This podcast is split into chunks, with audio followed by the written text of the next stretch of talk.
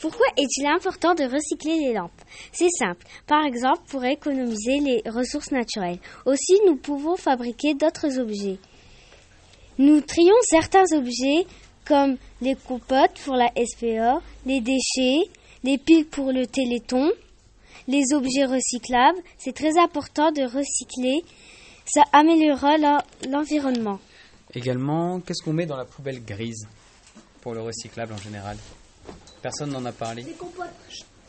Les compotes Ah, les...